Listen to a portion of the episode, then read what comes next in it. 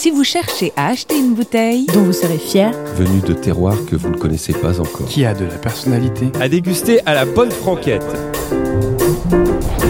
Bref, une bouteille qui vous ressemble et tout ça sans sortir de chez vous. Rendez-vous sur lepetitballon.com, le site de référence pour la vente en ligne d'une large sélection de vins et d'accessoires. Lepetitballon.com, les vins sans baratin.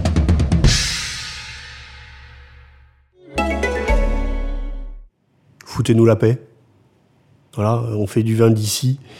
Et, la pire des choses, c'est de vouloir les priver de dire que ce vin vient bien d'ici et qu'il n'est que de France alors qu'il est de Loire. Qu'on prive pas le consommateur d'une information quand même importante qui est celle de dire bah, ce vin il vient d'ici. Et, et c'est pas parce que je suis pas dans l'appellation que je peux pas écrire en joue ou que à, l'époque il faut s'imaginer on est en 2012, 2013, le, le vin de France n'avait pas le droit de mettre le millésime. Maintenant, ça a changé parce qu'on a râlé. Mais vous vous rendez compte, euh, qui trompe qui Un vin Que tu buvais pendant tes études. À ouvrir après un procès perdu. À déboucher après une plaidoirie. Une bouteille. À apporter sur une île déserte. À boire avec les chroniqueurs dont va déguster. Un vin Pour contrer le Bordeaux bashing. Une, vie, un, destin, des, vins c'est divin du soir jusqu'au matin.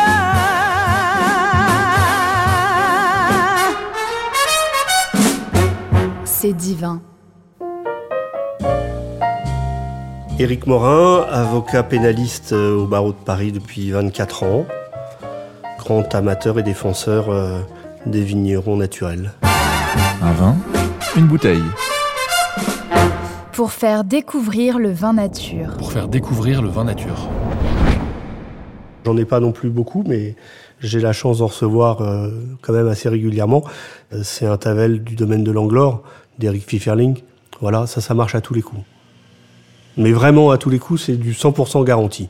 Parce que c'est un vin qui est pas compliqué, en tout cas à boire. Tu sais qu'il Eric travaille euh, dur pour arriver dans ses vignes à faire ce vin euh, qui a l'air si simple. Et puis il y a, une buvabilité qui est incroyable dans ce vin. C'est-à-dire que c'est vraiment un vin qui se boit tout seul, qui désaltère, qui donne énormément de plaisir et où on n'a pas à se poser la question. Alors si le novice se dit mais tiens qu'est-ce que je bois, c'est incroyable, qu'est-ce que c'est bon ça?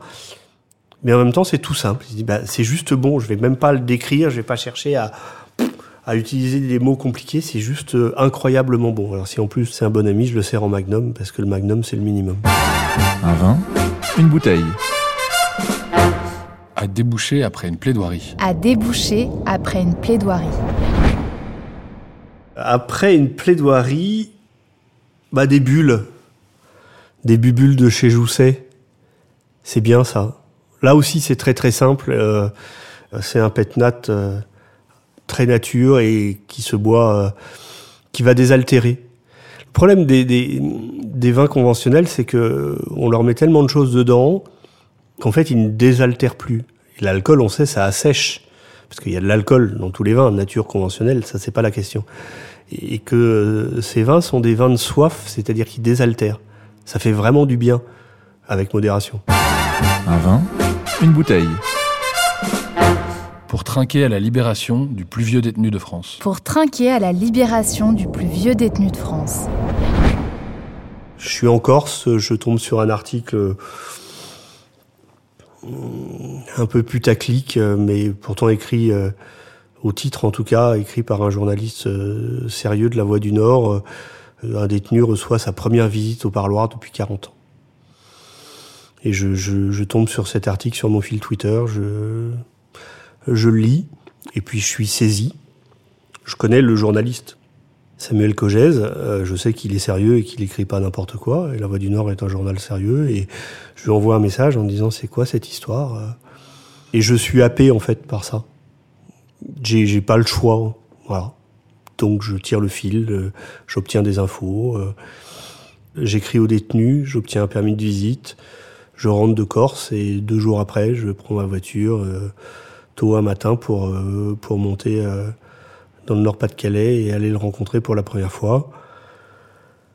Euh, C'était un détenu oublié, c'est pas moi qui l'ai dit, c'est une des commissions qui a eu à statuer sur, sur son sort. Je suis pas du tout un spécialiste de l'application des peines, c'est pas mon c'est pas mon domaine, mais je me fais aider par par des gens formidables. Et puis je lui pose la question quand je le rencontre, je vois quelqu'un de très abîmé, hein, qui a perdu, euh, qui est à moitié sourd, euh, qui a eu un AVC mal soigné, euh, mais qui me fait un très très beau sourire. Et je, à la fin, je lui pose la question pour laquelle j'étais venu? Est-ce que vous voulez que je vous aide à sortir de là? Et à partir du moment où il me dit oui, j'ai pas le choix, là encore. Ça aura pris deux ans, mais il est sorti. On a bu un drapier, un champagne drapier, un brut nature. On aurait pu boire euh, n'importe quoi d'autre, il n'avait pas bu une goutte d'alcool depuis 42 ans. Et c'est. C'est un moment que j'oublierai jamais. Un vin, une bouteille. À boire en Patagonie. À boire en Patagonie. C'est un pays de rêve en fait. C'est le, le, le seul endroit au monde où quand j'ai posé le pied, je me suis senti vraiment loin. J'allais à l'autre bout du monde, ailleurs. Mais là, le fait que ce soit à l'autre bout du monde et aussi au sud, euh, Punta Arenas, c'est l'aéroport international le, plus au sud de la planète. C'est côté chilien, hein, parce que la vraie Patagonie, elle est chilienne, elle est pas argentine. Avec ce vent qui rend fou le loco et, et, et ces paysages incroyables. Bah, le, le clos vert de l'Huit, euh, c'est Jean-Paul ou Jean, non, c'est Louis-Antoine, Louis-Antoine Huit, qui est un vigneron un peu, un peu, voilà, atypique, qui démontre qu'on peut aussi faire du vin euh, propre et nature euh, au Chili. Et c'est un vrai mouvement d'ailleurs. C'est un vrai beau mouvement. Un vin, une bouteille. Ouvrir après un procès perdu. À ouvrir après un procès perdu. Une absinthe de Stéphane Meyer. C'est pas du vin, mais euh, c'est un vrai druide. Il est vigneron aussi à Château-Chalon. Et il fait une, une absinthe euh, où il va lui-même euh, chercher ses plantes, récolter ses plantes, les faire infuser, les distiller. Il faut faire très très attention quand on boit son absinthe, quand on a la chance de pouvoir la boire. Parce que, un, elle est introuvable, et deux, elle est quand même assez chère. Mais il y a un vrai travail euh, inouï derrière. Mais c'est quand même c'est la première fois que j'en ai bu, c'est la seule fois où j'ai pu suivre dans mes veines euh, l'alcool qui, qui qui coulait. Et pourtant, j'avais rien pris. hein. On en boit vraiment très très peu, mais j'ai eu le sentiment de pouvoir suivre le le liquide jusque dans toutes les veines au bout de mes, mon- mes bras, mes jambes, et que ça montait assez vite au, au cerveau. Il faut faire très attention avec ça. Ça titre à 65. Il m'en avait fait qui titrait à plus de 70. Un vin, une bouteille. Pour fêter l'obtention d'une AOC. Pour fêter l'obtention d'une AOC.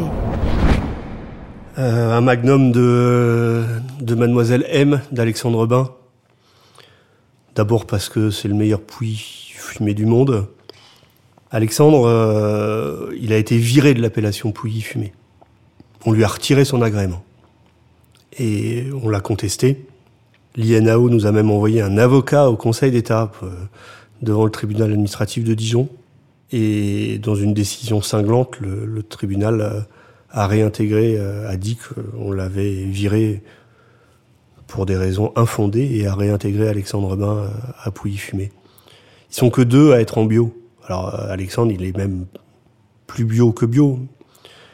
Ça fait partie de ces, ces appellations qui sont encore tenues par euh, un système qui était là, ou qui se remet jamais en cause parce que nos pères ont fait ça, nos grands-mères, nos grands-pères ont fait comme ça, où on continuait, on continue à acheter et à devoir quasiment justifier qu'on achète bien des pesticides.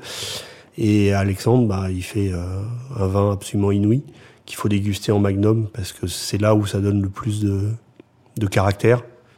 Et puis c'est vraiment un type super. Un vin, une bouteille. La première bouteille dont tu te souviennes. La première bouteille dont tu te souviennes. C'était un, un, vieux Bordeaux. Je crois que ça ressemblait à, un château trotte vieille que euh, un de mes des pères euh, chez qui je faisais un babysitting m'avait euh, m'avait offert. Je devais avoir 16 ans et c'est la première fois que je m'y intéressais vraiment et que je trouvais que ça avait un goût euh, euh, autre que ce que j'avais pu euh, voir passer.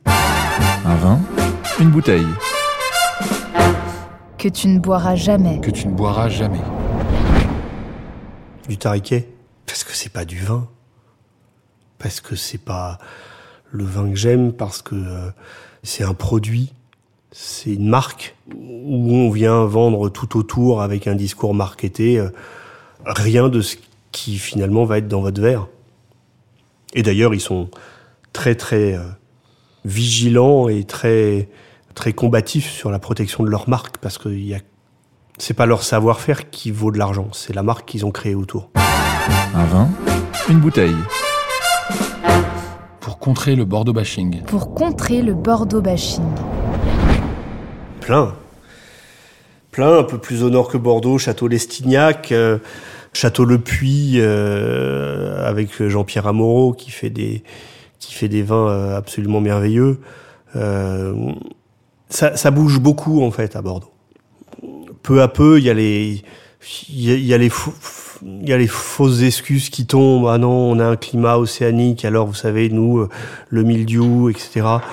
Euh, ouais, enfin, le mildiou, il arrive, euh, il arrive en Provence là, en ce moment. Enfin, depuis quelques années, bah, ils continuent quand même à, à sortir leur vin. Donc, toutes ces fausses excuses qui existaient depuis des années, et avec, comment dire, une vraie, un vrai fonctionnement de, de lignée, de transmission comme ça, de, faisait que c'était assez monolithique. Et en fait, ça bouge parce que bah, il y a des néo-vignerons qui arrivent, il y en a qui se transforment, même certains gros groupes propriétaires de châteaux se disent bah tiens, on va peut-être essayer de de faire un peu de greenwashing ou même d'être persuadé qu'effectivement il faut euh, il, faut changer nos méthodes. Mais c'est pas devenu un argument marketing de ces châteaux-là.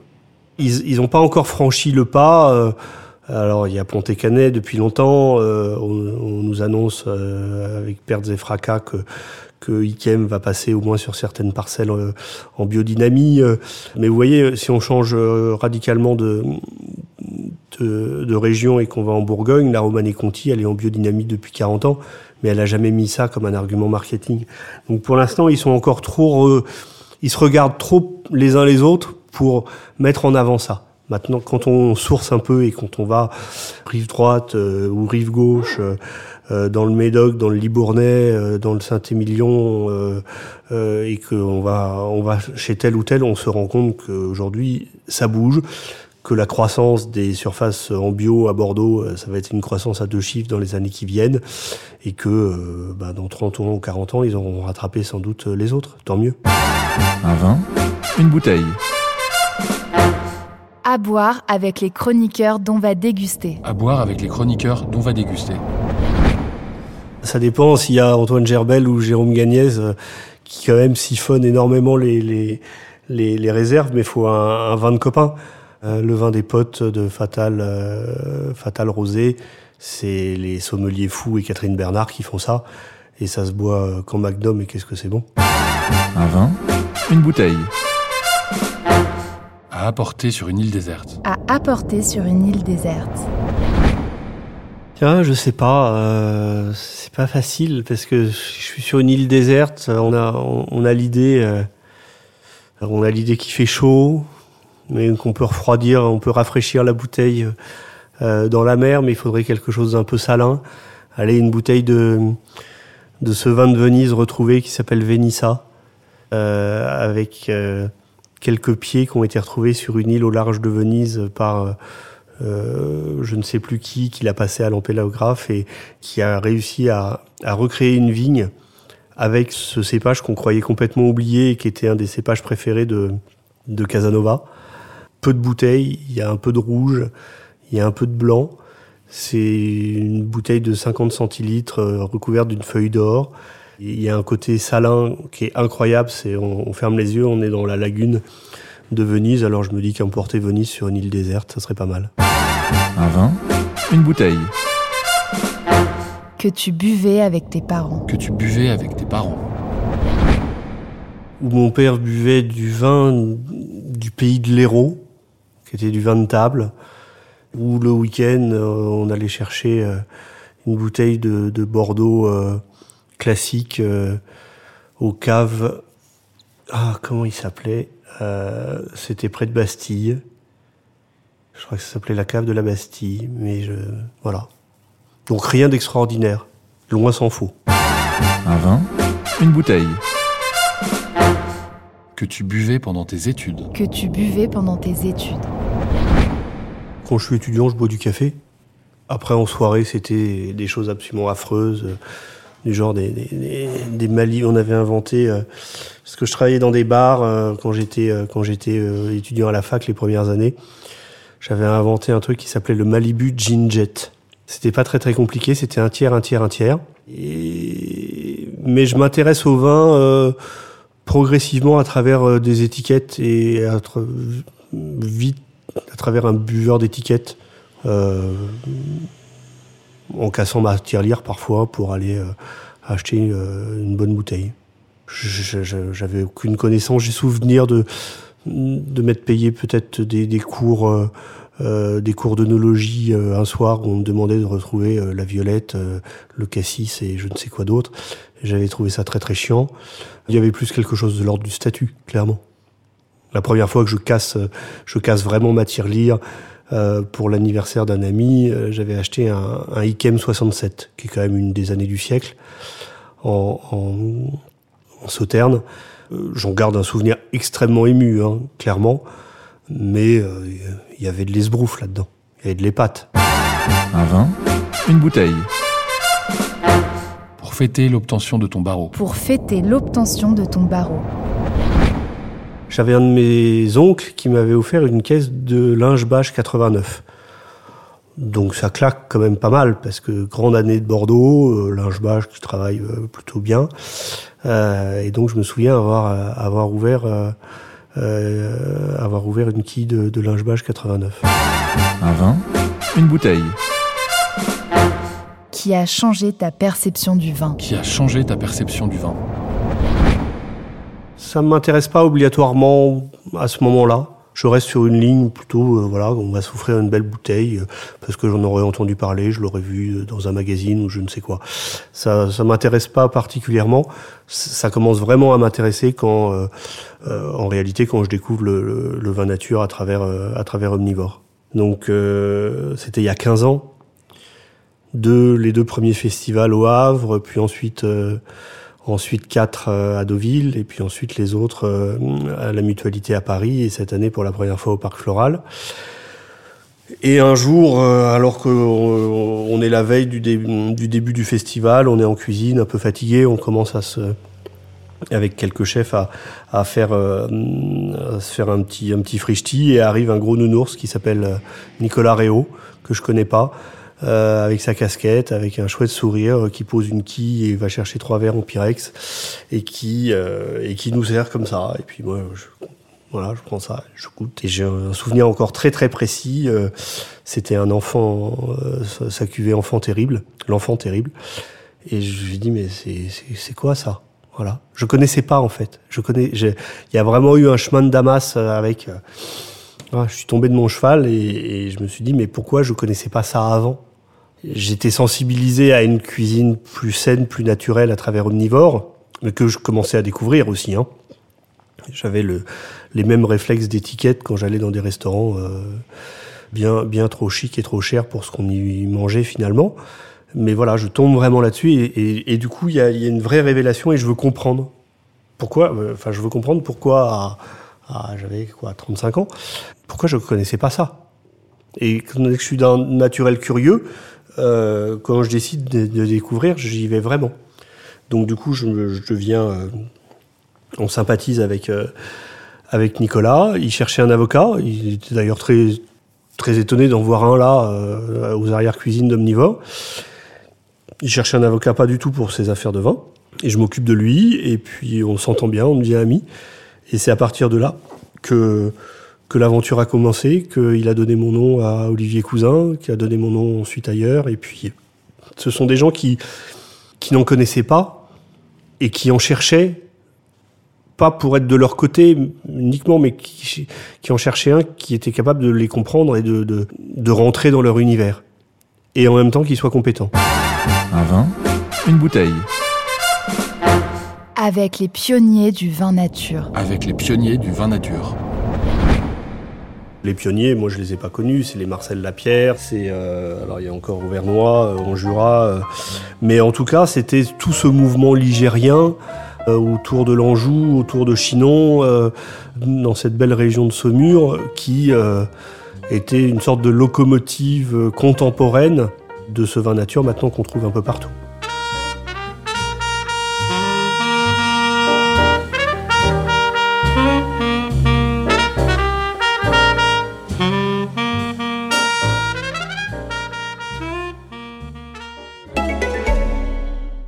Si vous aussi vous cherchez à acheter une bouteille, À emporter sur une île déserte, qui a de la personnalité Venu de terroirs que vous ne connaissez pas encore. Dont vous serez fier. À déguster à la bonne franquette. Bref, une bouteille qui vous ressemble, et tout ça sans sortir de chez vous. Rendez-vous sur lepetitballon.com, le site de référence pour la vente en ligne d'une large sélection de vins et d'accessoires. Lepetitballon.com, les vins sans baratin.